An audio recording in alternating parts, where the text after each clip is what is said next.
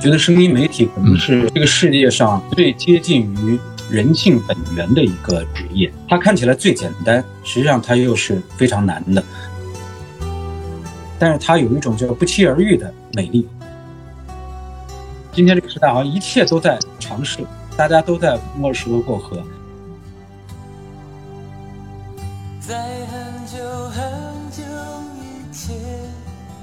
呃，不管是平台的制造者、运营方，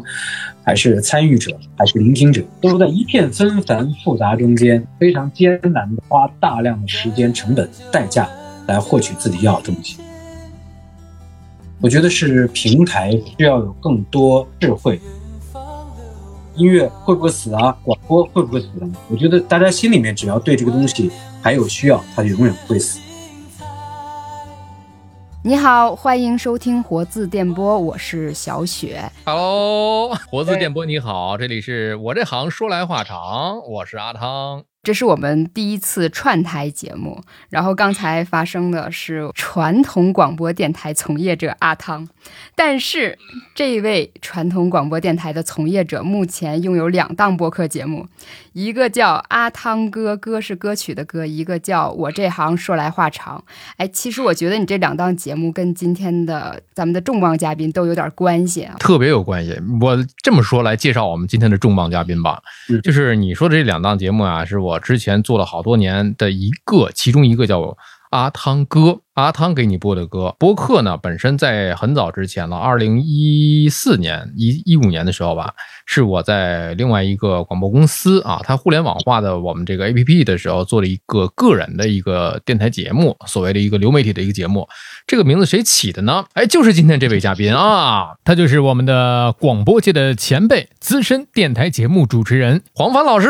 啊。为什么呢？因为黄凡老师以前有一个节目叫做。凡人歌，哎，就是向他来致敬啊！致敬本尊，本尊今天来了，黄凡老师，客气客气。稍微接一个短，你这跟黄凡老师没法比呀！你那个致敬的最后这个粉丝有点稀薄，但是黄凡老师呢，我觉得就是广播界的男神哈。我觉得这个“男神”这个词儿用在黄老师身上，我。我一丝不感觉到油腻，一个是我自己本人的真情实感，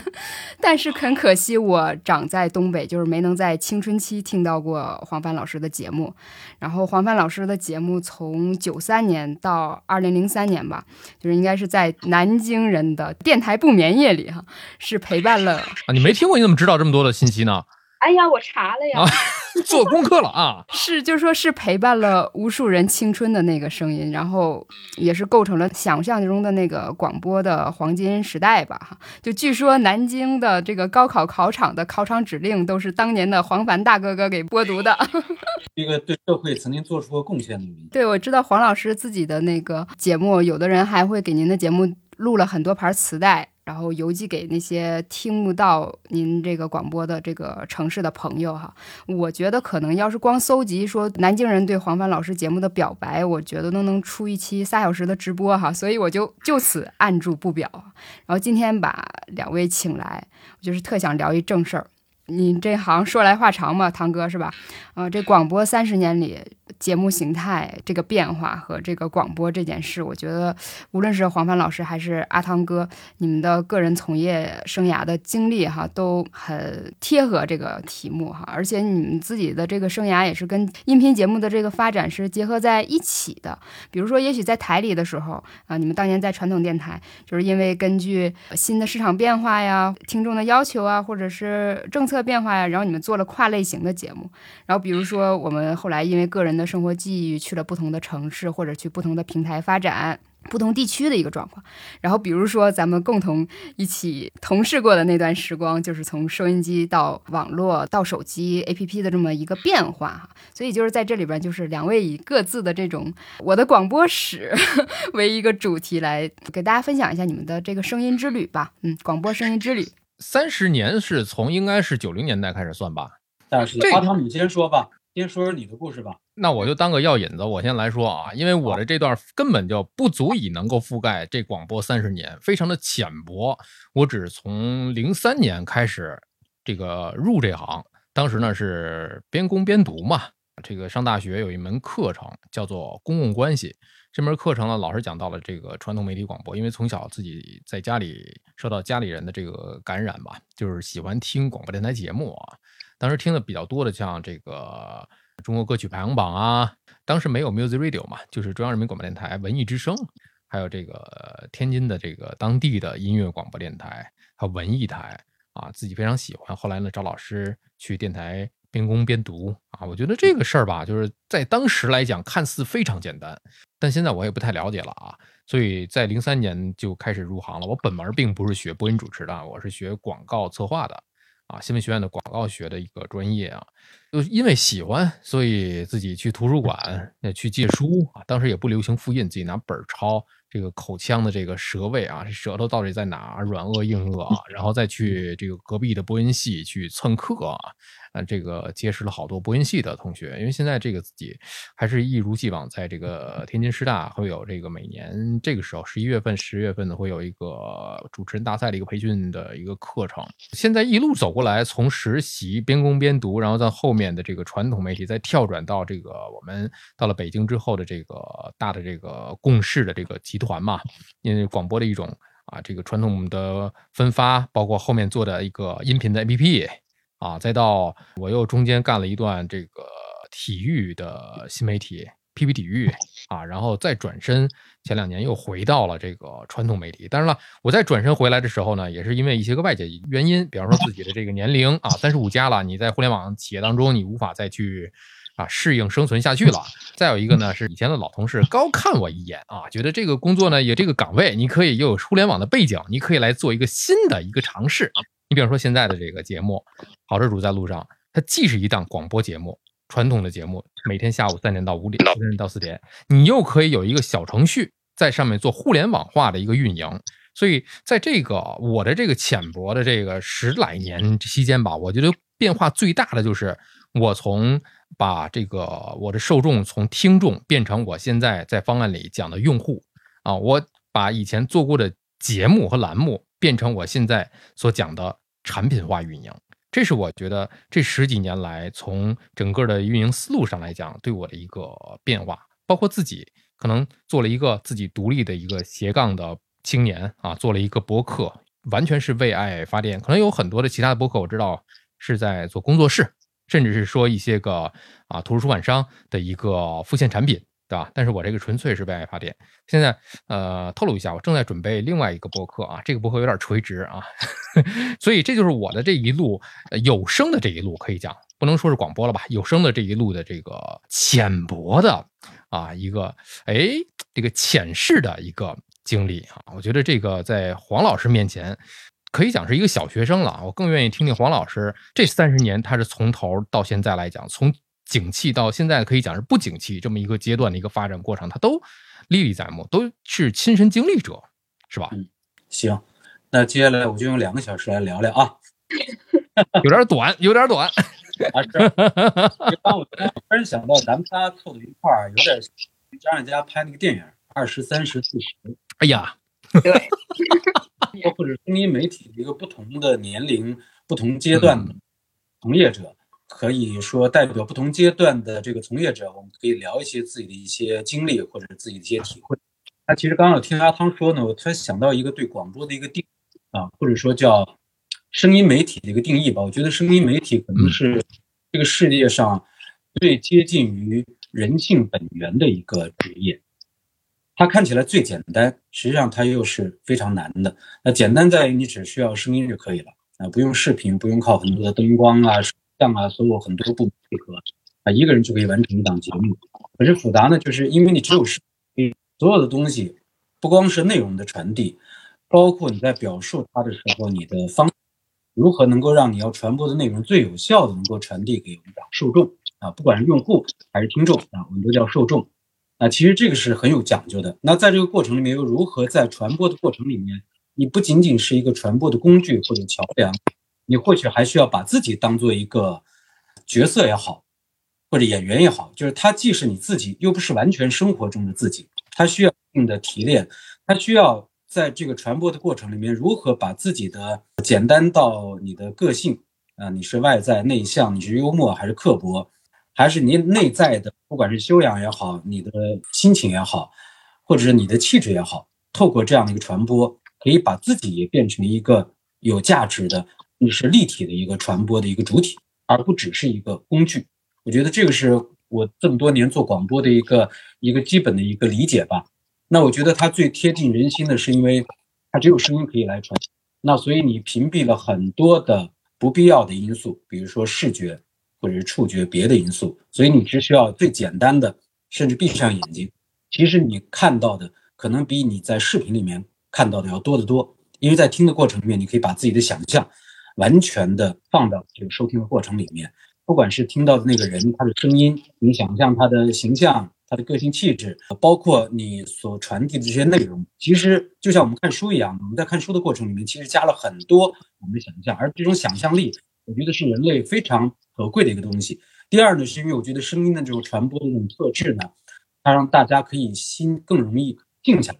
哪怕你是在做着别的事儿，捎带着在听一个声音，但如果你能被它牵引的话，其实在那一刻你是非常单纯的。就那个环境，你会变得非常的安静，因为你自己沉浸在一个自己独有的这样的一个世界里面，所以我觉得这是广播也是最有魅力的地方。那我呢，可能有点特别啊，我现在也算到了这个知命的年龄。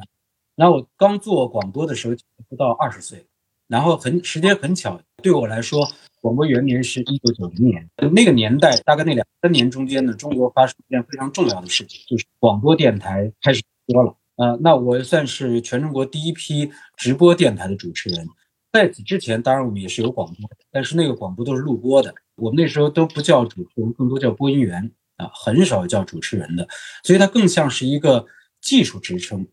那当主持人开始直播以后，我觉得他更像是一个人。所以从称谓上，你可以看到主持人叫人，所以他是一个个体。那当然，我觉得直播时代的到来是开创了广播的一个新。那个时候，因为中国的电视还没有真正的兴起，呃，人们的娱乐生活或者跟媒体接触也是相对少的，所以直播广播时代的到来，相当于给全中国的人民打开了一个新的世界啊！原来广播可以直播的，主持人在直播的过程里面是可以说错话的，听众是可以通过电话让自己的声音也出现在广播里的，这在以前都是很难想象的。当然那时候没有互联网啊，刚开始有大哥大嘛，听众跟主持人之间的交流，当然。更多是物件，但是这样的一种互动，这样的一种直播的状态，其实它营造了一个最大的一个改变，就是在同一时刻做节目的人跟听节目的人是在同一个时空里面，所以这种亲近感是原来的广播很难赋予听众的。所以我觉得这也是引发了在全中国相当于引发了一个听广播的一个热潮。我记得那时候九零年，呃，我在南京，呃，南京经济广播电台，这是江苏第一。播的电台，短短的几个月，全南京市的收音机全部卖空销。那确实给大众的生活，给大家的一个我们叫传媒生活吧，带来了一个巨大的一个革命式的一个转变。那随着直播时代到来，不像原来的那个录播时代，主持人大概每个节目组吧，一周大概有半个小时到一个小时，所以你需要把语言全都录好，然后呢，专门有后期的录音师帮你来完成所有的合成。数量其实非常少的，我们那时候用的还是录音，还在用开盘带的那个年代。其实每一个节目组每周的产量是非常小。那直播时代到来呢，意味着每个人每天要做大量的长时段的节目，所以那时候开始叫板块节目。板块节目呢，意味着第一个，主持人变成节目真正的主人，而不是像原来是一支编辑在帮你去挑选题啊、撰稿啊，可能主持人只是一个声音工具，你只需要像演播一样的把那个稿子念出来就可以了。实际上还是一个群体工作。那么主持人时代到来呢，相当于我们每个人变成节目的主人。呃，甚至在设计节目的时候，我们会考虑到这个主持人的风格、他的擅长、他的特色，呃，他更适合出现在哪个时间段，做什么样类型，语言类的、音乐类的，还是情感类的，或者等等等等各种类型。那么主持人相当于把自己当做节目主人，从节目策划到片头片花的制作，到所有内容素材的。主题的这个确定、素材的整理、寻找、如何编排，包括完成直播的过程。而那个直播的过程，我们应该那时候我们经常呃开的一句玩笑就是，大家听到的一个节目是很平顺的啊，里面有说话、有放歌等等。其实，在调音台前的主持人非常忙碌，有点像那个水面上的鸭子，你看起来它游得非常平稳，但是水面底下俩脚紧倒腾啊，这就是主持人的那个状态，所以呢，我们需要操作很多的机器。那时候，尤其那时候我们要放音乐的话，因为它的音源大部分还是卡带式，所以如果我们在介绍一张专辑的时候，比如说听完第一首歌，接下来要听 A 面的第四首，你要保证在放完第一首之后呢，一边说话一边右手离得很远的，你要去导带，连快进，那你又不能把这快进的过程推开那一路让大家都听到，你要凭着自己的职业感觉，要大致找到那个恰当的位置。比如接下来我们听。这张专辑里面 A 面第四首什么什么歌，大概你要放的时候就要找到那个位置，所以这个对主持人来讲是很大的考验。那我们那时候我记得我们在直播的过程里面，还经常要去充当这个播音员的角色，就我们要报新闻，人家可能提前五分钟看到一堆手写的那个新闻稿，各种字体上面还要涂涂改改，你几乎没有背稿的时间，大概最多只能简单的浏览一遍，然后就要直播的状态下把稿件像播新闻一样的，因为你不能。就算广播电台的新闻呢，到后来有很多比较像是说新闻，但是阿汤应该非常有经验。但你不能总是念的磕磕巴巴的，会丧失新闻严肃性。所以对主持人来讲，其实非常大的一个考验。所以后来大家也理解了主持人在节目里面时常的一些差错。那我觉得带来的呢是广播的一个兴盛的一个时代。我觉得整个的九十年代应该说是广播最的时代，有几个最大的因素。当然，第一个我觉得是直播更贴近让。媒体不再像原来那样的太过神秘、太过高高在上、太过远离人群，它变得离人群非常的近。所以经常我们听到打电话的人说：“啊，是我吗？啊，我的声音也在里面了。”其实这是最大的接近。我觉得这是媒体非常重要的一个时代的一个变革。那第二呢，就是大板块的这种节目，让大家在这个收音机里面一个小小的收音机里面，可以大量的获取，不管是知识。还是娱乐，所以它大量的传播了很多信息。那尤其因为我是九零年进电台，先是做少儿节目，因为那时候我还年纪最小的，啊，但是我一直挣扎着想要做音乐节目，所以我会大量的时间泡在电台的资料室，大量的唱片。然后到九二年呢，我有一次电台去广东，广东考察学习兼旅游哈，那时候呃珠江经济电台是我第一个直播的，那正好我认识了我后来的好朋友陈实。中国最早的几位直播电台音乐节目主持人，而且是流行音乐节目啊，在那时候，在那之前是没有专门的流行音乐节目主持人，最多有一个类似于一天地有这样的一个音乐带着浓浓的传统意味的那种主持人，就像我们现在听比如民通唱法一样的或晚会歌曲那种感觉。那他是真正的第一批最早的现代流行音乐节目主持人。那我去的时候正好他在做直播节目，然后呢听到他在广播里面在介绍一首歌，就是李春波的《小芳》，那是我第一次听到，在九二年的夏天，然后去街上买了这盘磁带，然后回来以后呢，我就坚决跟我的台长说，我要做江苏的第一个流行乐节目主持人。那我的台长当然也非常开放，给了我时间，然后呢。唯一的一盘磁带就是我从广州买回来的李春波那张小芳，然后把它放到在南京家喻户晓。我觉得这个其实不是我的眼光，或者不是我的魅力，是直播电台让大家有机会，因为它得到了最大多数人民群众的接纳，所以你有机会把信息最快速有效的传递给病朋的人。那当然，我觉得音乐跟广播是最天然的联合。因为他们都只需要用声音、用耳朵听就可以了，不需要看啊。MV 是另外一回事儿。所以呢，我在九三年的一月一号啊，做了江苏的第一个流行乐节目，对，一路走下来，到九四年在南京一年多的时间吧。那时候正好赶上中国的原创流行乐真正开始爆发的那个年代。基本上我们元中国流行乐元年应该是从九三年开始，实际上从九一九二年。广州和北京有部分的这个音乐人和公司已经开始炮制一些作品，但是九三年是集体爆发的一年，所以呢，在九四年我做了光荣荧幕后呢，很快央视也在那一年的春晚做了新生代歌手的一个串烧，啊，把当时几乎最红的歌曲全都请到了央视的春晚的舞台，我觉得这也是一个非常大的一个事件吧，在整个流行乐史上。那从此以后呢，当然我们就在我讲在南京。那南京呢？我确实，我觉得可以不太谦虚的说一声，在中国的广播史，尤其是音乐的广播史上，确实占据了非常重要的位置。我觉得第一个呢，是因为大量的直播电台的诞生，每个电台都有风格各异又足够有诚恳度的流行乐节目的主持人。那他们占据了不同的时段，所以很多听众是，比如从下午几点开始，一路可以不间断的听到夜里面，呃，这也变成他们获取音乐的最重要的一个。那因为南京呢还有个特点，对于北京来说它是南方，对于广州来说它是北，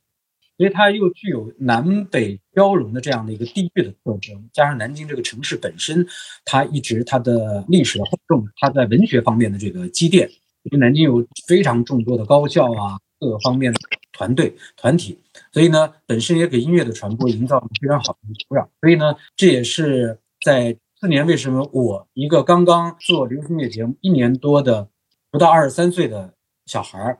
在南京做了后来被称为中国流行音乐门碑式的那场演出活动，叫《光荣与梦想：中国流行音乐啊新生代演唱会暨研讨会》啊，我们做了连做了两场演出，确实非常的轰动，聚齐了当时几乎所有最有代表性的内地的原创歌手。那一路走来，后来南京变成了中国流行乐最重要的一个宣传重镇。当时有一句戏言：如果你在南京，都不能红的话，你就别做歌手了啊！当然，就是跟南京的包容性啊，它的大量的信息的传到性啊，包括呃这个城市的，就是不管是民谣还是流行还是摇滚，还是香港台湾这种流行乐，呃，都有几乎一视同仁的这样的一个包容和接纳度。那后来当然在全国形成全面开花这样的态势。那对我来讲，这也是我的播生涯里面我觉得最美好的一个事。第一个是我作为一个主持人。可以把我最爱的音乐跟我的职业可以连接在一起，然后在这个过程里面，我们看到很多，不管是做音乐的、唱歌的，还是听音乐的，大家都抱着一种最大的、最单纯的热忱在做这件事情。所以那个年代它的好是在于非常重要的是，那个时候我们开始接纳很多的新的讯息，因为中国也在发生很大的变革，人们的眼光已经是非常的多元化啊，接触到。方方面面多元的信息。那第二呢，经济也在快速的发展中，可是还没有到一切向前看的那个阶段。所以很多人，不管做音乐的、听音乐的，都抱着一个大意。那还有一点好呢，我觉得在那个年代，尤其跟今天的我觉得音乐的转过来，最大的不同在于，大家获取音乐的渠道确实是比较少。第二呢，就是获得一盘磁带或者 CD 的成本相对高的，所以每个人都觉得非常珍惜。那对于每一个歌手来讲，其实同样他也珍惜每一个透过媒体跟受众去沟通交流的这样机会。所以呢，这样的一种比较单纯的环境，是到今天，哪怕很多，当然现在都是老歌手了，跟我年龄相当或比我年龄还年长的老歌手，都还非常怀念那个年代，是因为大家没有更多的商业所侵蚀。但实际上到九十年代的后期吧，其实越来越多的商业化元素出现在了媒体。出现在了歌手中间啊，出现在了我们的整个的神州大地。我觉得从个人来讲，然后对我来讲，一个最重要的界限就是，就是商品房的这个出现，实际上让大家几乎用百分之八十到九十的精力，所有的精气神都在去追逐那个，因为那个对我来讲很重要，意味着我能不能活下去，我能不能获得一个最基本的一个生存的空间 或者是条件，所以很多别的东西无法顾及了。即使有可能，更多的放在心里面，所以我觉得对音乐也好，对艺术也好，对美的这种追求，其实不管是那个年代，你看八十年代、九十年代、上世纪，还是今天，其实每个人心里都有。就像很多人经常说，现在音乐会不会死啊？广播会不会死呢？我觉得大家心里面只要对这个东西还有需要，它就永远不会死。只不过他被很多的东西迷惑了双眼，或者被掩盖起来了，或者暂时无法顾及，或者无法更多的顾及。当然，呃，还有一个很重要的原因是，后来电台，呃，属性跟运作模式也在改变，越来越多的商业公司在进入电台的运作，他们需要承包广告，所以他们需要介入节目，所以很多东西也随着经济利益的考核，改变了广播的一些设置的模式，改变了一部分主持人的职能，改变了很多的形态。那更不要讲到后来进入到互联网时代以后，当然，呃，广播在二十世纪的初期到中期。又掀起了一波高潮，是因为汽车的私家车的普及啊。在此之前，实际上有一段时间被电视抢走了更多的风头，因为电视开始学习很多广播的经验，开始有更多贴近大众的传播的方式，呃，改变了原来那种习惯的，可能只有央视或者少量的卫视，我们看到那种传统的传播方式。所以，当然，因为它有这个视觉的冲击，所以对于这个受众的影响是非常大的。所以，广播渐渐的好像没有。九十年代初期到中期那么的光芒四射，但实际上它还是有非常稳定的一个市场。呃，那真正对广播造成冲击的是，我觉得是互联网时代的到来。其实当然冲击的远远不只是广播，甚至我觉得广播冲击相对来说比较小的和最后受到冲击的，因为首当其冲的其实是报纸，然后包括电视，当然也包括了广播。呃，我觉得互联网时代到来，尤其到今天自媒体时代到来，实际上最大的一个改变是，它把媒体的门槛放低了，把大门敞开了。好像每个人似乎都可以随时开一个电台，开一个电视，然后我又是主播，又是编辑，又是台长。所以，当你能够接触的讯息是原来的百倍、千倍、万倍，甚至十万倍的时候，出现的最大的一个好处是，让更多的人似乎获得了一个公平可以去传播自己声音的机会。但是对于受众来讲，有个最大的问题，他会面临一个无从选择的问题，就是他或者说他可选的太多了，但有的时候不知道。从哪儿去选？如何在浩如烟海的这个资讯里面找到自己真正想要的东西？我觉得这个是可能这个时代对这个行业，不光是对从业者啊，其实对受众带来的最大的变化，可能也是我个人的一个体会。原来我只需要在那些有数的媒体里面选取我想要的就可以。现在其实我面临的问题是无从选择。就像我们打开一个音乐播放器啊，不管是 QQ 也好，网易云也好等等，你面临的问题是歌太多了，到底哪个是好的？然后上面当然也有形形色色的所谓的，不管是榜单也好，你会发现大多数是挂着羊头卖狗肉。呃，发现一个最大的问题就是，我获取有效信息的这个成本太高了，我大量的时间精力消耗在这些无效信息的筛选中间。那传统媒体，我们讲那个年代媒体，它虽然少，但是每一个 DJ，我比如我做一个电台助理，我们是很认真的，先帮受众做了一轮筛选以后，然后把我们认为好的，我们认为可以经得起。市场考验的，当然也可能加上我们个人的这个审美取向的一些歌曲推荐给大家，实际上是做了一轮筛选。那现在是所有的东西全都扑在我们的脸上，摊在我们的面前，到底哪个是好的？我觉得这个是今天不光是对从业者，也是对受众最大的考验。所以今天我非常认同一个观点，就是现在的新媒体，比如以广播来讲啊，比如播客时代，其实更应该着重做深度、做垂直，或者说做小众，不要期望什么人都去做。当然，那，还有个。非常大的一个转变，就是就像刚才他们讲的，所有的我们以前讲的听众、受众，现在更多变成了用户。所以在这个过程里面，有的人是纯粹出于兴趣，或者是热爱，或者是因为擅长来去做这个事情。那么，可是我们既然做这个事情，必须要考虑它无所不在的商业氛围里面，我们必须要去考虑生存，考虑它的发展，在这两者之间如何去找到均衡。我觉得这个是可能对于每个从业者来讲是最大的一个考验。但是我觉得无论如何，我做广播这么多年的最大的一个体会，做一个主持人，我觉得最重要的一点还是就想到刚刚小雪说的，可能很难得看到到这个岁数不油腻的。我觉得是我们每说一句话，每表达一个东西，我是相信，在我做广播这么多年，我虽然看不到所有听的人，但是在我的眼前，我其实是有一个画面，是看到一些朋友。离得不远，坐在我面前，所以我必须要看着他眼睛，不辜负他们的信任，来去讲每一句话，传递每一个东西。在这个前提下，我们再去考虑他是否需要或者可以利用一些手段来去完成更大范围的传播，或者是它可以更商业化。比如说，我开一个饭馆，我是不是可以把门头做得更漂亮一点？至少，对吧？装潢做得更有特色一些。但是他们都不能掩盖我把。饭和菜做的好吃，这最重要的根本原则。所以我们以前经常讲一句，这个这个行业的这个金句吧，就是内容为王。可能现在很多人已经忘掉了这个了，不管是做音乐的还是做做媒体的，可能更多的是讲究那种形式。那恰恰我觉得，回到内容为王，回到最单纯的，用最真诚的态度来去对待我们做的每一个节目，我觉得这个是我觉得最重要的一点。现在我也尝试。我在呃视频号来去做，前上做的是广播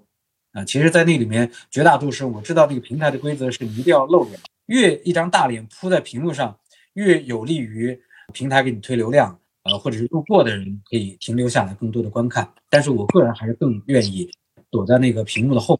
因为这样我觉得更自在。也希望我的受众或者听众，他可以更单纯的用耳朵来去。跟我在同一个空间里面，我们不管是去叫陪伴也好，是分享也好，啊，来去感受这个呀媒体的魅力。那对于音乐来讲，我们今天我再回头再再补充两句，就是在我们那那个年代，我一直跟好多我的同行讲，我们不要觉得是我们有多了不起，所以我们变成了一个好像跟很多的歌星明星都可以比肩的，也作为所谓主持人的明星。那是因为我们占了信息不对称的这个便宜，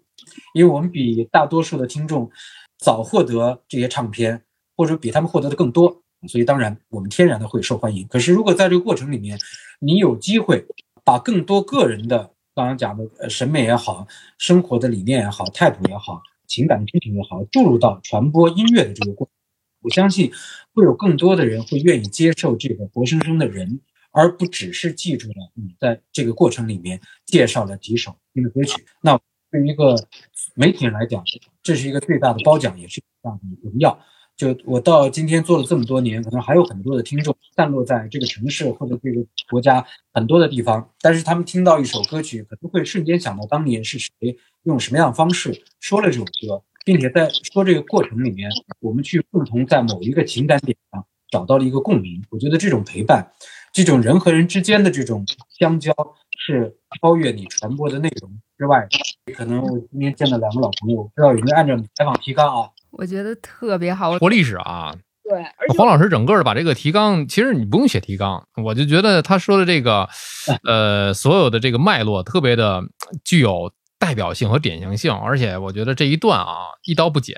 就是。对于很多的这个 做播客的这个，我不知道你们是什么样的一个流程啊，就是很少能够遇到你。不用去中间插话，去 Q 流程，去找环节。黄老师自己这个讲的这个层次感非常的，因为我做节目啊，其实你说真正的有老师带吗？并没有，就是几次我们在办公室里面，黄老师教的那几个，我觉得特别受用。比方说你的这个内容的层次啊，它的这个逻辑，再比如说你你的这个内容的温度，我觉得。就是刚刚的这一个，真的是教科书级别的一段讲述嘛？就是无从插话，也不能插话。我觉得真的是你单独剪出来一段 solo 就好了，对吧？就是每一个人他听播客的时候，就会说我也想做当播客，哎，这个我也能聊。但是听了黄凡老师这一段的话，会觉得我对广播也开始充满了敬畏感。因为我们见到很多其实。对我来讲很敬重的人，他不管是作家还是一个专家，但是他不见得可以很擅长表达。没错，没错，没错，没错。表达和传播，我觉得对于呃做播客的朋友来讲，这个其实也是一个挺大学问。我自己不同的时代，包括你的受众的不同，因为你要知道了解听你的是谁，所以这个中间你要找那个共鸣点其实是不容易的。但是这个过程也很有意思。但是呢，但是我相信，就像小雪，包括阿汤，我觉得我能感受到你们对。播客也好，广播也好，这种心里面的热爱，我觉得这种热爱是听的人是能感受的，不要觉得别人感受不出来，真的是。对，你看有一个鲜明的对比啊，我感觉特别的强烈，就是在我的这个我这行说来话长这底下，因为我是聊各行各业嘛，参与的这些个朋友，他们不见得是这个行业的翘楚，也不见得是这个行业的大佬，但是他们呢，能够讲述自己的这个行业的这个有意思的事儿，但就是这样啊。别说跟这个黄凡老师去相提并论，就是他的表达能力跟专业的这些个啊主持人也好，甚至是像小雪你们专门去做播客的人也好，他的表达能力是有一定的差别的。所以呢，你要不断的去在过这个过程当中啊，这就很细节的一个业务的一个象限了。你要去跟他去提去 Q Q 到这个问题，然后你就跟他去捋这个流程，他有可能说着说着就会收走了。你要去不断的插话，所以有一个职业嘛，就是我现在慢慢的成为了插画师了，就是。就所以呢，那个很多的这个网友在底下就说了，主持人你你不要讲话，你你不要插话。那我不插话的话，这个流程带走了。你必须要有一个穿针引线的一个过程。所以这里面就是一做播客的一一个专业的一个问题了。你怎么样去引导话术？你怎么去设置议程？但是有很多的这个听友他是不大理解的，他总认为你可能在在讲话，你不讲话，那我不能跟这个，因为毕竟不是像咱们这么熟的朋友，他们各行各业可能不太熟，只是说我邀请过来，咱们连个线，兴许还没有视。品，人家就是说我只是音频给你聊，你也不知道从哪去切他的话，所以就是对于录播课的朋友啊，就多说一句，我觉得，呃，一是听一听黄帆老师刚才讲的，整个对于声音媒体，它不仅仅是广播媒体了，就整个声音媒体的这个变革，这个流程，这整个这一路走来的这三十年，包括如果是有兴趣做播客的话，我觉得可以先是还从基础基础做起，如果有兴趣的话，可以自己没事儿去看一看这些个基础的这些个课程。今天的这个做做。声音媒体啊，不管播客也好，我倒觉得，如果我要做这个事情，我第一件事情得得最大限度的接纳，不管是网友也好，呃，受众也好，他们非常直接的，有的时候不太过脑子的各种各样的意思。因为自媒体时代，因为网络时代，大家的发言是完全是随心的。对对对，那个年代可能还比较含蓄，或者是大部分人报以更多的善意，或者是包容。那今天这个时代，我觉得更直接，喜欢不喜欢，他可以说的非常直接，他不一定你说的话非常的。我觉得我们很难去要求今天这个时代每一个受众，只能是自己要放宽心态。要不然会非常痛苦。就现在已经实名制了，你知足吧。现在已经是实名制了，是这样的。但是在往年，在您在从事广播的那个年代里面，其实最早的一种互动方式嘛，应该是写信，是吧？就是投递到某一个信箱里面去。这个我还是真是干过这个事儿。以前给电台参与这个幸运听众走进直播间的这个机会，写信。然后同学是上一期的嘉宾，他会抽到我。当然了，你还是要写信，然后后面慢慢是发展成为了一种短信平台，对吧？对。呃，短信平台后面就是像咱们现在的这个微信公众号的后台，以至于到现在我们直接在小程序里边互动，这是这整个跟受众的一个跟呃用户的一个参与的一个一个交流感。但是你说那个播客这个东西就很直接，确实很直接。你看现在有的弹幕是对于视频来讲的一个形态，对吧？你前面说，后边就直接是骂你了，就开骂了，你这什么东西啊？就像播客，他在底下直接在你这个点位上留言。面对这些个问题的时候，现在也是直接是一件好事儿啊。就辩证来看的话，它是一件好事儿。但是呢，你要不要互动？我觉得，我觉得黄帆老师，我就特别想知道这件事儿，就是作为。你一个传播者，你信源和信诉之间啊，这是在传播学上来讲啊，就是你的传者和受者之间，他有跟你互动的这个想法和意愿了，对吧？他不管是好言还是恶意，你就讲的不行，你这个主持人太次了啊！你你怎么怎么着？说说完之后要不要回复？就是怎么去回复？嗯，我分两点，第一个呢，从我的角度来讲，呃，有选选择性的回复。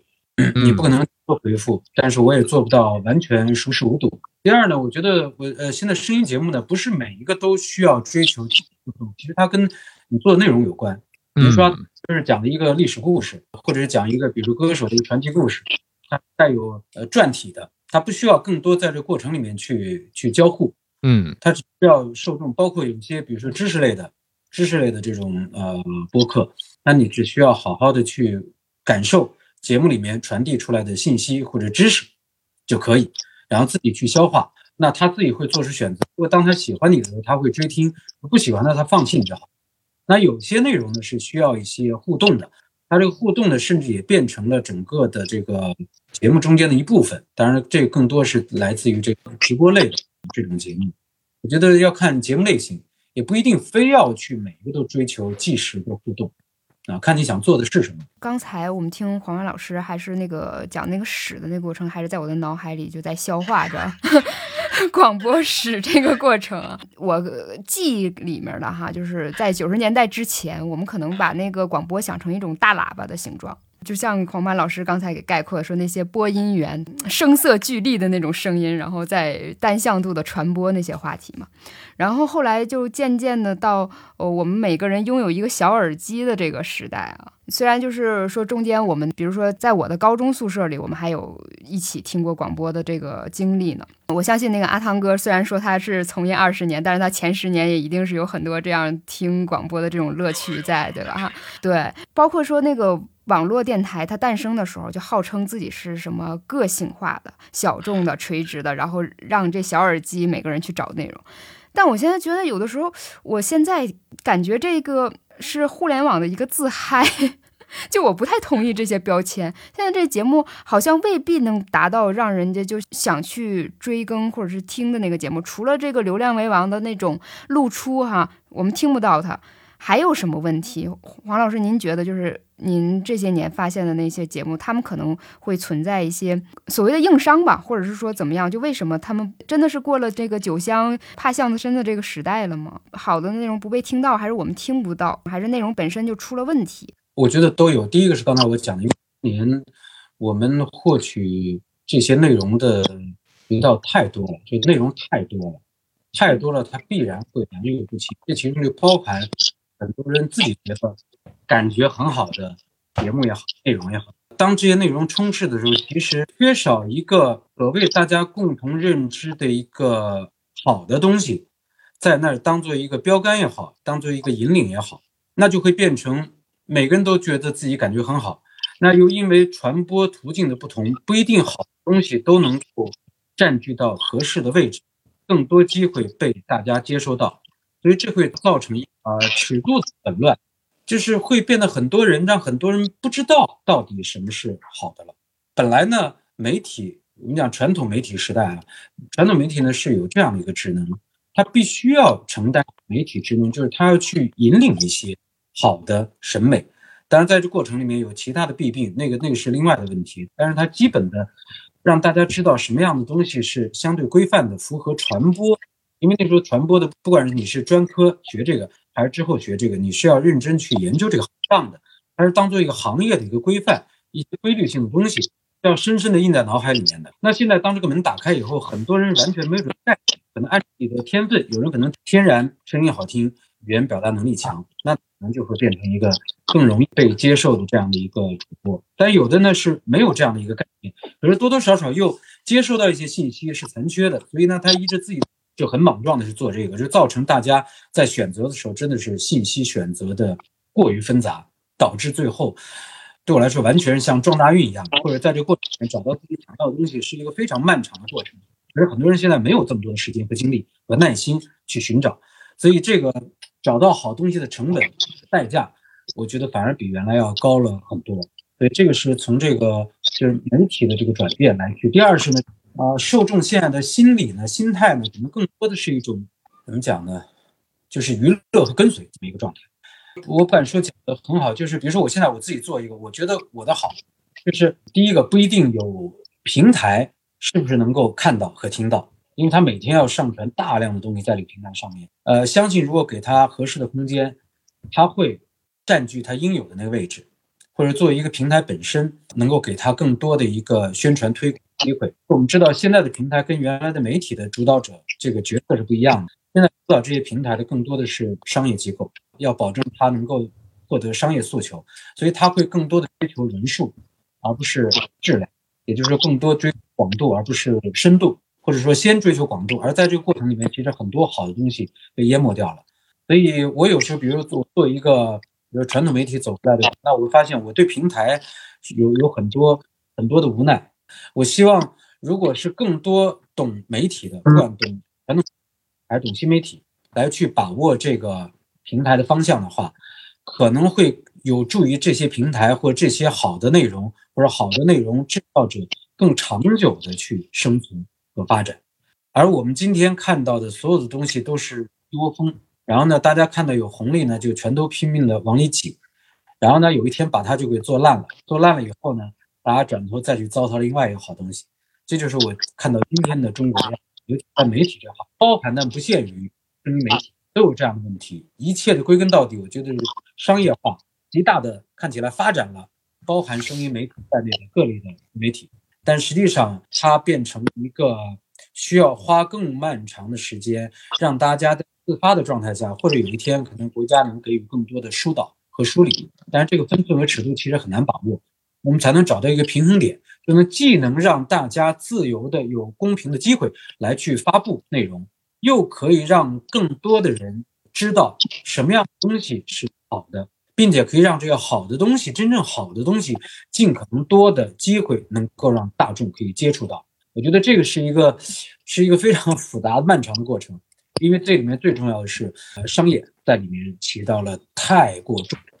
我再举一个简单例，大家可以理解的就是，我们这些年经常听到的说法，在行业内，呃，这些年没有音乐，只有娱乐，啊，音乐更多是为了需求，屈从于市场，啊，不管是从曲风到歌词，到歌手的形象的包装，啊，到推广的方式，更多是希望能够速成，快速的能够形成商业的转化，而不是回归到创作和音乐这个艺术的本源。也就是说，所有人都在非常着急的。做一个东西，然后非常快速的希望它能够获取变现，所以在这个过程里面，就是其实是扭曲了很多的可能大家本心里面认同的一些价值观，那这种心态，不管制造者到平台的创到运营者，甚至包括受众啊，多多少少都在被这些东西影响啊。比如说某一个视频直播，可能就因为他经常发红包啊，或者他就在那儿搔首弄姿，可能就看的人多。还有一个呢，就是刚刚我讲的初心的问题。我是相信，如果你不去过于着急的追商业化，过度的去追求它的广度，也就是说人数，如果能沉下心来的话，第一个，我觉得总有人能听得到、看得到；第二，总会慢慢在逐渐的积累中间形成一个良性的一个发展。也就是说，他们可能是。成长期最长的。那说到今天呢，不管是声音自媒体还是其他自媒体，最后市场最终会做出一个选择，那些相对来说能够长期稳定输出有价值内容的新媒体或者自媒体的内容啊，不管是一个小的视频号，都更有机会获得这个平台的认可、市场的认可。如果是那么介意一定换来所谓对等的或者暴富的商业收益的话。如果是每一个或者更多做新媒体的人有这样的心态的话，其实是每个人都会从中获益。而现在是劣币驱逐良币的时代，所以从这个阶段走到我期望的这个良性的时代，我觉得这天会来。但是多长时间我不知道。我们在那个媒体时代是有非常强的社会责任感的。我们不说我们要靠自己所改变，至少我们希望去影响时代。但今天我觉得在这个时代面前，我个人我是觉得。个人真的是非常渺小，所以我已经丧失了所谓改变这个时代的雄心。但是我可以在这个时代里面去坚守自己的那一块小小的田地啊，自己去用心的、心平气和的去耕耘它。我觉得这会让我的生活也好，当做事业也好，我会有一个更好的心态去面对我自己的人生。当然，这里面我承认有很多的深深的无奈，而这个无奈我只能不是简单的屈从吧，呃，在顺应中间，呃，去如何发出自己的。声音，你自己的一些，我觉得美好的东西，哪怕只有三五人接受，我觉得也是好的。刚才我们说到这个，现在广播确实是啊，我前前后后从零几年目睹，一边学一边看一边干啊，到现在为止到这个广播电台，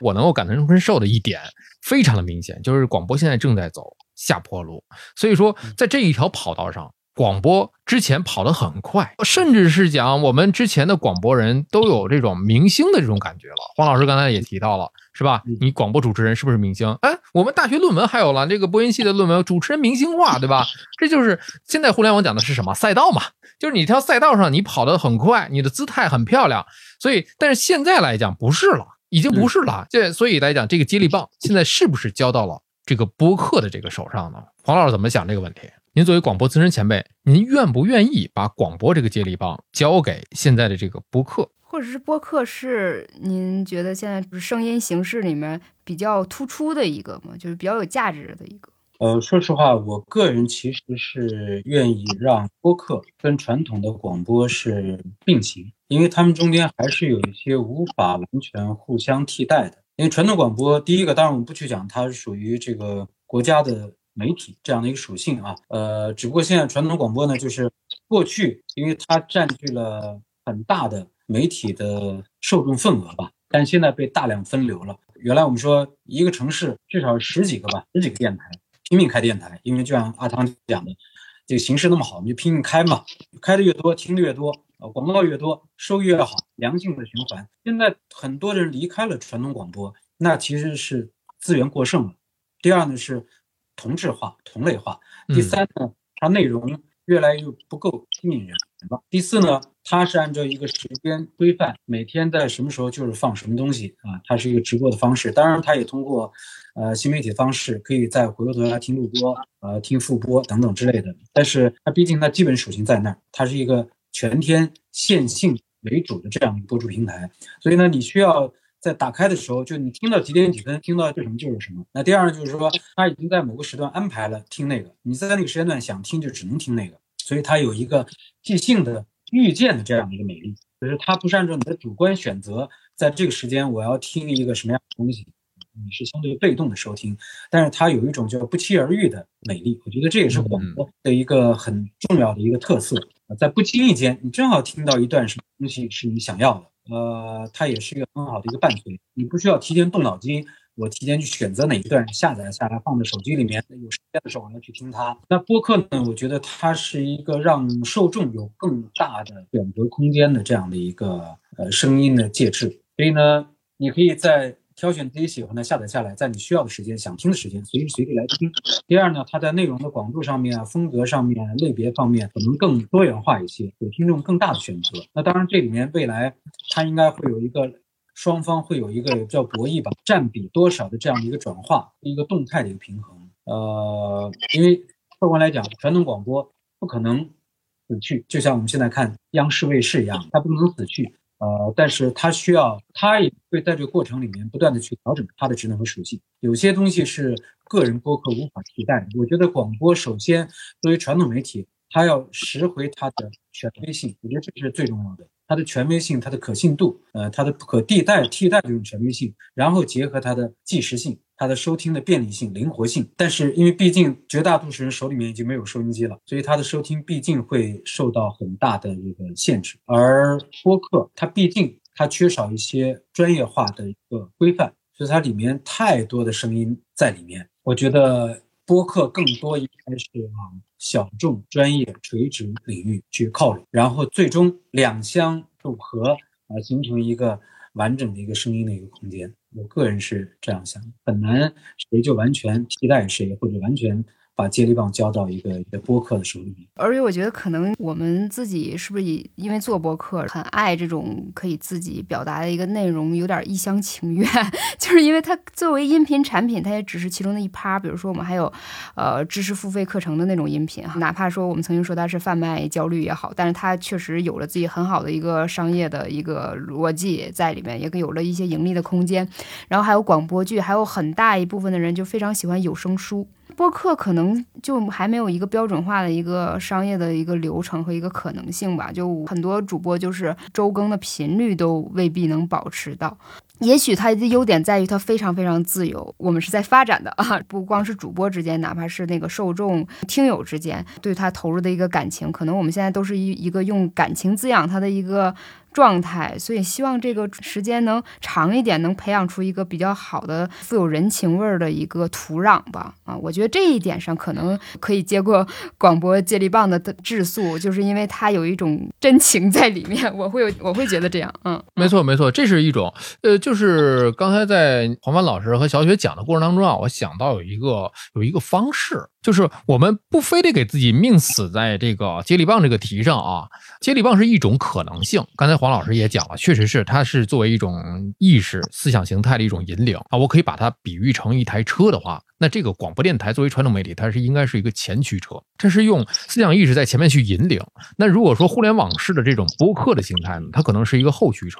它是用我们的反刍数据来去影响我们的这个传播市场。如果是两个，我们不去非得交接这个棒子的话，那么我们两个是不是可以组成它一台四驱车呢？各自发挥各自的一种优势。当然，这个谁驱谁，我觉得这不重要，重要的是互相有一种能够弥补的一个条件在里面。比如说小的时候。我就等在收音机旁，七点钟听这个中国歌曲榜。但是你现在播客，我点击这个什么什么哪个哪个音乐，我就可以付费，甚至是说我就可以去听了，对吧？这个是有条件了，它没有打乱了以前的我们那种线性播出这种逻辑了。所以它播客的魅力在于哪儿？在于可以听到这个世界上不同的声音，这个声音既是不同的人，也是不同的观点。那广播的魅力在于哪呢？你永远不知道 DJ 放的下一首歌是什么，就像打开了潘多拉的这个盒子。所以二者都有优点。再一个，我也是希望现在播客呢，虽然说今年火起来了，当然我们咱们几个人做播客还是相当早的了，对吧？但是以前咱们做的那 APP，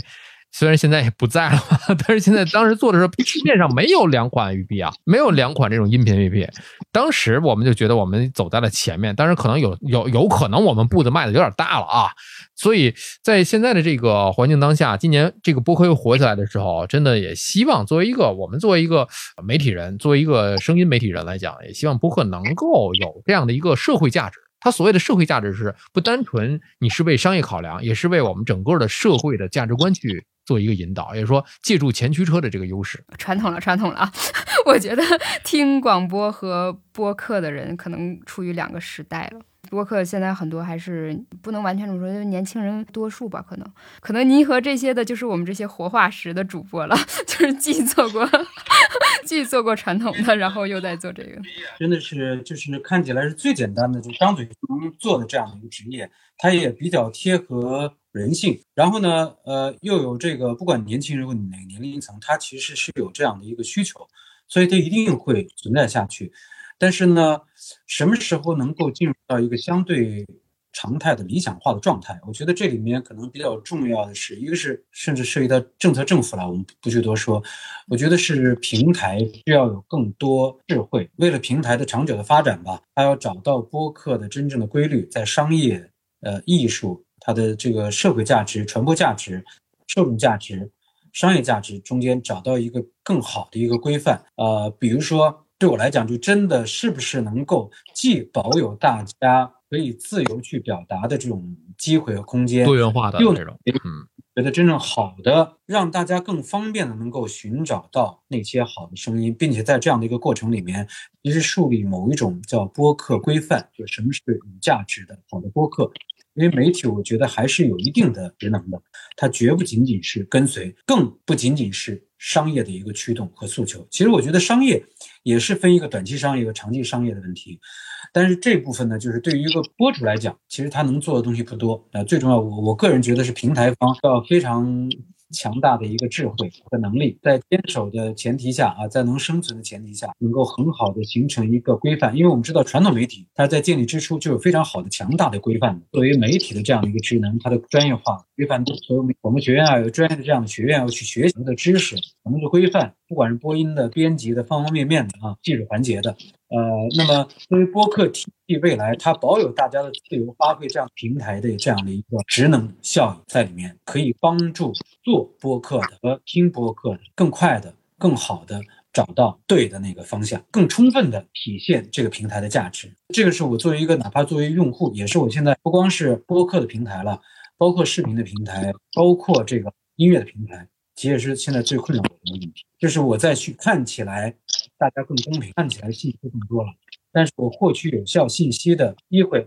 反而好像更少。这个我觉得不光是播客的问题啊，包括现在我打开很多的新闻客户端，实际上我几乎很难看到一条我想看的。像样的新闻标题都是耸人听闻的，打开以后并不像我们所谓的这个 一手的这样的岛屿在最前面，你看了可能二十行、三十行还没有看到任何一句，或者是没有几句有用信息，后大量的全是垃圾。看完以后，最后可能大家只是想为了看几句评论。第一个，很多的新闻不敢相信，不知真假啊。第二呢，我缺少了阅读的快感，并不仅仅是算法能够解决所有问题的。我们现在太多依赖于数据或者是算法。所以呢，反而我觉得我现在想获得一条有效，我看起来获得的信息非常非常多，所有地方都有新闻啊，都有消息，但是获得有效的、完整的、有价值的新闻、可信的新闻的这种机会反而变少了。跟黄老师刚才说的这些相对的，就是您描述的那个。当时的广播的黄金时代，它是很多因素累计的，比如说，呃，媒介技术发展到那个阶段了，比如说当时九十年代那个流行音乐的蓬勃发展。然后刚才阿汤也，因为他当年是您的。直属的一个下属哈，他说到您用了一个词叫温度，节目还要有温度。我想知道这个温度的这个奥秘是什么？就因为我们都知道这广播它之所以就是那么有魅力，就是因为它可能在同频的时刻，人们就是在同一空间，然后听着那个主持人的那个声音，在同样一个时间段哈，也在这个地球自转周期的这个同一时间点，不像现在一样我们只点播哈，当时还有一个这样的时间段，然后声音就载着这些听众的一。个情绪，我们大家在一起共振。当然，这种好像现在听起来像过去带着微光的灵韵的那种，呃，时间性好像有点不存在了。但是那个承载的那个温度、那个奥秘，我觉得还可能有一些所谓的秘密或者门道。然后您可不可以跟我们分享一下？如果用最简单的方式描述，就是我刚才讲的，我每一次的发生的时候，我的眼前都是坐着三五个我的好友，我是看着他们的眼睛。然后我看到他们的真诚，我也报以足够的真诚回应他们。所以，首先我自己不是一个声音工具，我是一个活生生的人。然后呢，我力图把我最好的东西透过这个媒介可以传递给我的受众，我的那几个朋友，当然也包括信息的传递以及一种氛围的传递。就像我们做个音乐会，我喜欢那种围炉式的人和人之间的距离，它是舒适的，可以相信你，你可以相信我，对受众有足够的尊重，那么自然你会在表达的时候，你会带着你的语气，要不然的话，我们未来主持人都会被 AI 给替代，被人工智能替代，他们可以比我们有更好的音色，更流畅的表达，但是我觉得。像主持人也好，他是很难被替代的，因为他有自己，他是一个活生生的人。但是我们生活里面当然有喜怒哀乐，甚至也有自己的缺点，尽可能的把自己立体的去呈现在受众面前。所以，首先你是立体的，然后呢你是真诚的，然后呢你需要在你的人生的过程里面，把你那些吸纳到的、感受到的好的东西，也透过你的声音去传递给别人。所以这种构筑的这种氛围。就会形成一种温度。当然，每个人的我前面讲的，他性格特色不一样，个性气质不一样啊。对这种温度，可能是炙热，也可以是寒冰一样的，呃，可以是火辣的，各种各样，也可能是蓝调忧郁的。就是它要有色彩，呃，它要有温度，他是一个活生生的人，所以呢，它会让这种传递变得更有效率，并且在传递内容之外，它可以形成人和人之间的一种信任，一种接纳。那有些听众，有些主持人对于听众来讲，哪怕一辈见过，但是在心里面他已经把他当做了一个心灵相朋友。我觉得这是作为一个主持人可能是最崇高的一个追求，或者说你不不是刻意去追求他，但是当你获得了这样的一个认同的时候，其实我觉得这是对一个主持人最大的一个褒奖，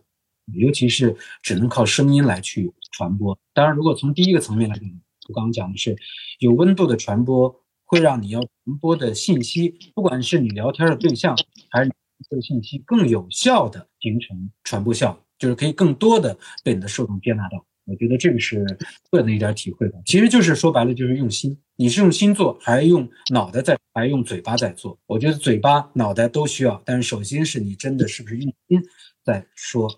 你要说的话。我觉得现在很多做播客的年轻人，他们是凭着情绪在做。就是想要表达情绪也是一种温度。其实你知道吗？我前两天我听另外一个同行啊，一个同事说到一个问题，我觉得感同身受，我觉得我赞同。说什么是一部好的电影？你看完之后哇哇哭就好吗？是吧？然后你看完之后你特别讨厌他，你觉得我不同意这个里边的观点，甚至我让我平时看完电影之后开车回家还在骂，骂骂咧咧走了。这就不好吗？不是这个温度，这个我这两年我理解啊，它是一个让你能够心里有一个波动的这么一个起伏的一个状态啊。当你产生了这个发生了波动关系的时候，我觉得这个作品它就是一个好的作品。甚至你骂骂咧咧，我都觉得它是有道理的。如果说你看完一部电影了，哎，开车回家，我刚才看的是什么内容啊？觉得今天看这电影好吗？你给我推荐一下。我觉得没什么，哎，我觉得反倒是不管你当时什么样感感觉啊，这种。反倒是不是特别好？嗯嗯嗯，我同意。呃，我觉得这样的就是，嗯，自媒体在呃情绪这部分的这个包容度会更大。哎，从传统媒体过来呢，其实我觉得是我要有自己的观点，而不是太过四平八稳。我听不到你的心情，但是呢，有尺度的，它是有度的。是的，现在更松一些。对，所以我觉得要呃呃，我同意阿汤说的，呃，也是温度的一部分。但是呢，你不能仅凭情绪或者过多的依靠情绪。它总比那个面无表情的那个状态要好。对，所以呃，情绪是一部分，但是不能仅凭情绪。对对对，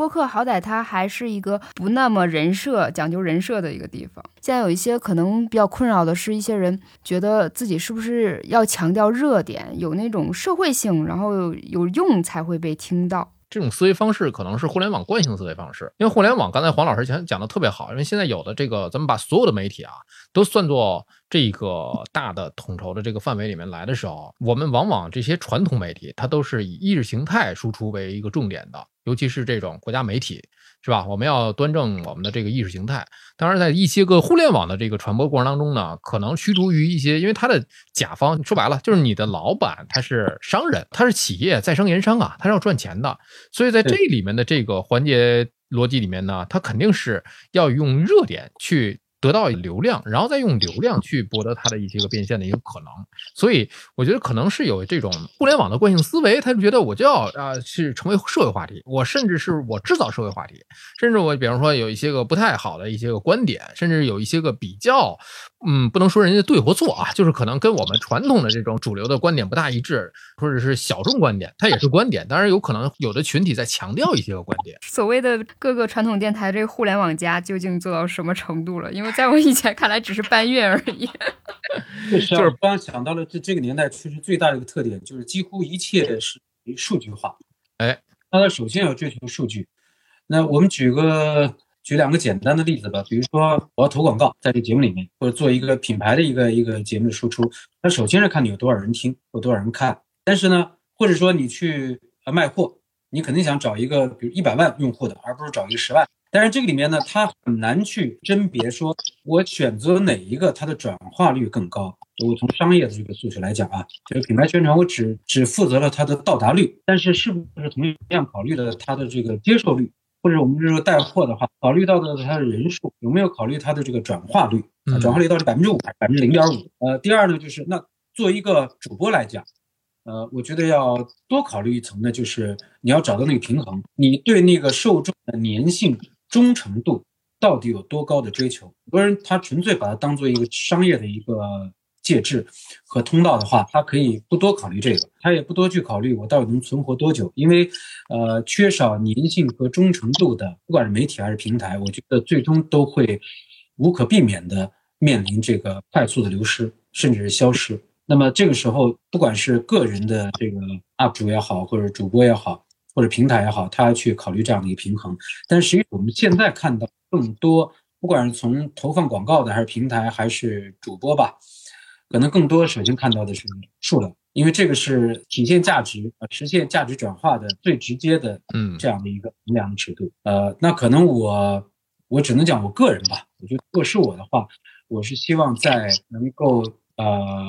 追求这个忠诚度。粘性、转化率的这个基础上，再来去追求所谓的数量，所以这个是我觉得是两个最有典型代表的两个方向吧。你不能讲哪个错，要看个人的素质。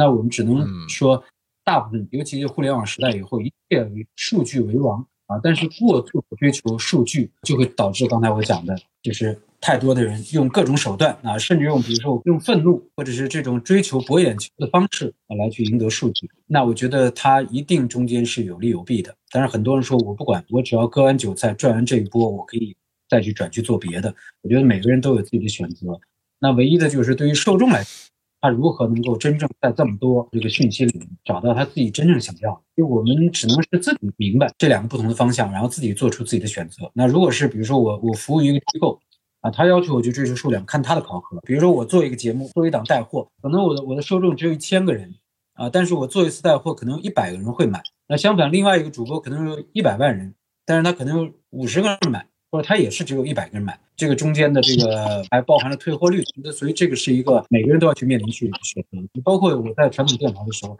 我可以去做放最大众流行的歌曲，因为这样的人群占最大多数。但是我觉得我需要保留我的音乐上的审美的追求，那我就必定要接受去流失一部分可能在这个城市占人数最大多数的那个人群，那我要去接受这一点，或者我在中间找到一个相对的一个平衡点。所以这是一个，就是你很难去左右整个的市场和大部分，只能在自己在这个状态里面自己去做一个选择，也很难讲你是对错啊。有人说我就是要赚钱，那他所有做的东西就。无可厚非。他虽然喊着我要做百年体，实际上我就想三五年圈一波资本，割一波韭菜，我就该干嘛干嘛就。我不会真的是想按照百年企业那样循序渐进的慢慢的去做。我觉得中整个中国其实上现在也处在这样，大多数没有耐心循序渐进的去做一件事情，或者我一辈子做好这一件事情。我们每个人都需要去面对，要去理解，要去接受，然后只能是在状态下做出的选择。有的是被动的。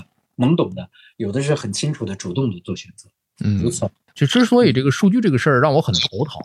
因为咱们以前广播电台它要求的是什么一个收听率是吧？比方说你这个节目在这个时段里面的收听率，但是它没有全面特别科学的一个道理。你比方说我这个收听率在这个时段里面，我占比百分之到全北京前三名，但是这整个这个时段就没有人听嘛，就这个时段是垃圾时段。你这个节目可能是刚好契合了人们这个点。再一个是我本身是一个特别好的节目，我就在黄金时段。那黄金时段每一个节目都特别的好，每个台每个频道都在黄金时段，它主打的是自己这个看家的这些个节目啊，这早高峰晚高峰。那我就本身特别好，但是我又上不来收听率，所以我觉得当时的这个数据来讲啊，不是特别的科学。但是现在你说这些个互联网数据就一定科学吗？我觉得它可能会在某一个程度上会有一定的完善的一个可能性。你比方说啊，咱们就说这个播客吧，咱们说回来这个播客啊，我还再举一个非常真实的一个例子。我和我的朋友说，我这个播客聊了聊什么，我这行说来话长。他说，哎，内容不错，为什么你这个订阅率上不来呢？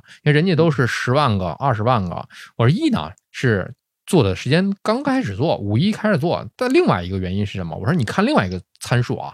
我们回过头看完播率。就是应了刚才黄帆老师说的那句话了，我不要求我的转化率那么的高，我有那么的一大票的人，可能每个人十万个人进来听一耳朵，啪叽走了，是吧？这是一种可能性。但是我的这个完播率达到百分之五十七点八的时候，那我知道了，每个人至少有一半有一半的人他进来听了很长的一段时间，这个在播客的这个完播率里算是高的。所以我只现在目前我只是说。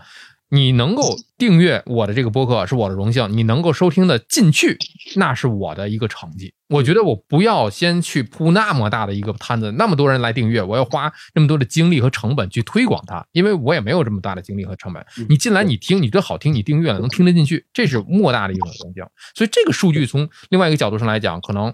我会觉得现在的这种数据观比以前我们单纯的一个收听率来讲，它更多的维度去给你更多的一个信息。是的，这样的数据统计其实是从来也永远不可能完全的公平和全面。没错，或许未来很久以后的未来可能有啊。一方面，我觉得它会有另外一方面去弥补，就是就你的收听率，比如在一个电台，嗯，在一个平台上它不是偏高的，但是因为你做的内容好，在你的这个接收的人群，它可以形成很多的口碑的传播，所以它会形成一个影响力。那当然，这个影响力也分两种，一种是良性的影响力，当然还有一种恶性的影响力。当然，这条路呢相对来说是比较慢一些，但它需要去坚持，它需要很多方面方方面面的，甚至是配合，比如说受众环境，呃，包括这个平台的环境。我举个最简单的例子，我现在觉得今天这个年代看起来是最公平的。原来呢，很多我认为，因为媒体所以门槛太高，导致很多可能比我们更优秀的是没有机会接触到这样平台。是，那今天是所有的人只要觉得自己好，看起来最公平，但实际上它是最不公平的，因为。我举个最简单的例子，我试着去做这个视频号的直播，同样的一个内容，同样的直播，当它平台我不知道出于什么样的动机给你推流量的时候，它可能会达到十万这个数字。但如果它完全不推的时候，因为除了你订阅的，它更多需要路过的人，更多新的用户来去下这个信息。就像你刚刚讲的，不同的时段，它的开机率本身是不一样，那可能只有几千个人可能看过你的直播，因为更多的人他可能划都划不到，他划了一百个。直播都没有划到你的视频，那再好也没有用。那这个时候呢，其实这里面就有商业法则了。平台可能希望你说，你这时候是不是应该充点钱去推一推流量了？应该用一些商业手段来去做推广了？那有人选择这种方式，有人不愿意选择这种方式。所以你也可以说它绝对公平，可以说公平。所以这个呢，我们要去接受，接受这样的一个法则。所以如果你愿意去，愿意去，你觉得你的内容当平台给予。更大推广以后，能够吸纳更多的观看或者收听，那你就去接受这个游戏规则。今天这个时代，好像一切都在都在尝试，大家都在摸着石头过河。呃，不管是平台的制造者、运营方，还是参与者，还是聆听者，都是在一片纷繁复杂中间，非常艰难的花大量的时间、成本、代价。来获取自己要的东西，我就觉得这些做播客的人，就是用爱发电的这些，凭着爱哈，甘愿成为一种数字生产资料了。刚才老师你们两位讲的那个关于数据的那个看法，其实一定程度上也让我们觉得那种关于用心做和被喜欢他们之间不同步的那种感觉，也获得了一种和解感吧。其实我这边还想问一个问题，就是因为呃收音机它可能有一个特色哈，以前我不知道两位以前有没有送过朋友一个收音机哈，这样作为一个礼物，但是现在我们收音我们收音机经常就只能顶多是一个。播放器，比较秀的一个音箱的形式，没有人再拿它听广播了吧？我也不知道。然后收音机现在只能跟别的机器组装，比如说手机里装一个 app 呀，然后比如说那个某一个听的小音箱里可以调到某一个波段，能装进去就很不错了。现在很多的新能源汽车里都没有广播电台这个功能了。但是有一些死忠粉，他会花几千块钱加装这个插件，你知道吧？这个空间的一个变化，然后我们的这个听众也会变化。我会想到以前就是因为便携式收音机的这么一个出现哈，那我们的很多年轻的听众，我就看很多黄凡老师的那个粉丝说，他陪伴了从小学到高中到大学的整个人生的阶段，每天写作业的时候旁边就放着收音机。然后我们这个时代。不知道去哪儿从这个形式上去找新听众了。结合这一点来看，你可能觉得这广播的这个未来在哪里？尤其是，呃，当我们这个重要的这个声音形式，就是收音机加音乐的这种形式也在落寞的情况下，难道我们的播客只能做语言类的节目吗？然后可能做一些广播剧，说怎么能把它玩起来？可能两位有没有这样的一个思考？啊，我首先我非常坦然的接受这种变化。我觉得收音机也好。现在在手机上听也好，因为它只是一个载体，呃，它只是一个工具的一个变化。那核心还是在于大家对于声音媒体这种形式心里面还需要。呃，我个人觉得，因为现在太多的人在用手机，在用视觉在看，甚至太多人在看碎片化的东西。但是从人的本源来讲，它是需要这种听觉的东西。我不说客观上，很多的时候，其实我们的眼睛其实是无暇顾及的，被占着的，所以我们只有耳朵是空着的。所以聆听，呃，是人的本源的需要，也是现实生活的需要。越多的碎片，慢慢会有越来越多的人会找回本源的本能的。听觉的这种需求，所以我对它的发展，我个人还是乐观的。第二呢，我觉得播客，那现在讲的播客更多是讲的是人类的，呃，那对我来讲，我愿意把它理解为就是用声音传播的任何的形式。当然，如果你做音乐节目的话，可能涉及到版权问题啊，很多的问题啊，只要是适合用聆听的方式，不管是你去讲一堂课，或者把课变成这种节目的方式啊，还是纯粹的娱乐讲一个笑话，它都是。用适合用语言来去传递的内容，或者是这个内容可以用语言、用声音的方式获得一种更有趣的或者不同于视觉的传播。书也好，什么也好，它必然只要作为一个人有这个需求，它就会有相应的市场。而且呢，未来我希望是各有各的阵地，各有各的受众，各取所需。但未来它会慢慢的各自找到各自的生存空间。找到它各自的价值的体现和呈现的方式，就是对这一点，对它的发展，我觉得是抱以乐观的。呃，这跟做音乐一样的啊，你现在不需要有一张唱片了，握在手里面了，你可以听歌。但是我仍然愿意有机会的话送别人一张唱片，那是不同的感受。就像我刚刚小雪问到的，我从过去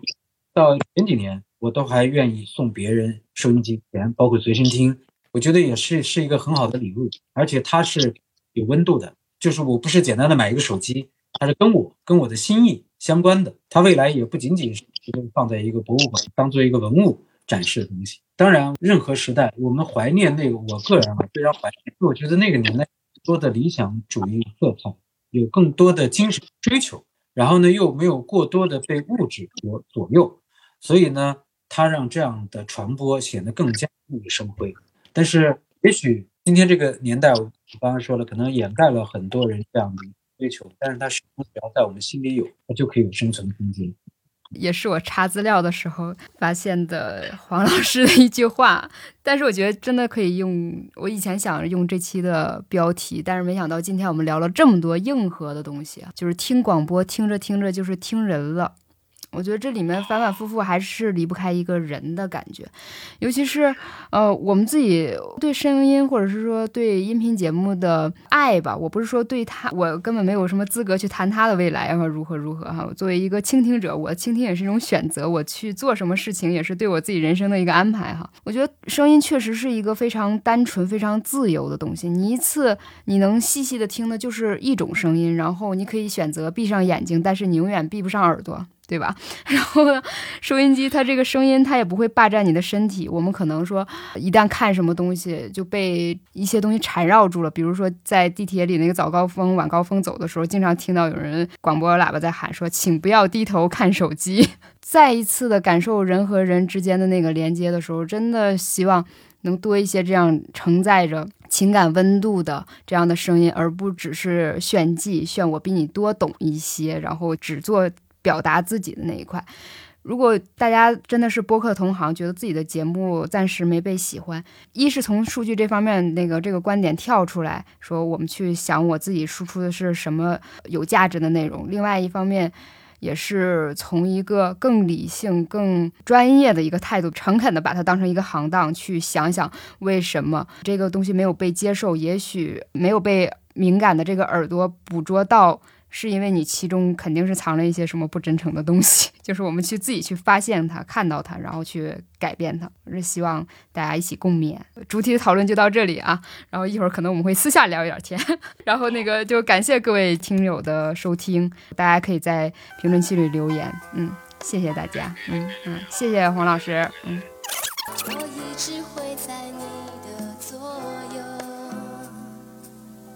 亲爱的同学们，你们好。很高兴在高考的三天中陪大家度过一段特别的时间，希望我们的播音能对你们的考试有一点帮助。进场铃声已经响过了，请同学们抓紧时间找到自己的教室就坐，并仔细的收听我们为大家播报的注意事项。或许有些同学这会儿心里还有一点紧张，毕竟寒窗苦读了十二载，谁都希望有一个满意的收获。可是我们都知道，考试就像是一场竞赛。平时的积累和临考的状态同样重要，到了这个时候再来临阵磨枪或者一味的胡思乱想，只会适得其反。不如跟着音乐放松一下心情，整理好思绪，把自己调整到最佳的状态。记住，谁能战胜自我，谁就能获得成功。只有经得起风雨的人，才会享受到真正的阳光。也希望这歌声能把我们衷心的祝愿。带给每一位走进考场的同学。祝你们好运。阳光总在风雨后乌云上有晴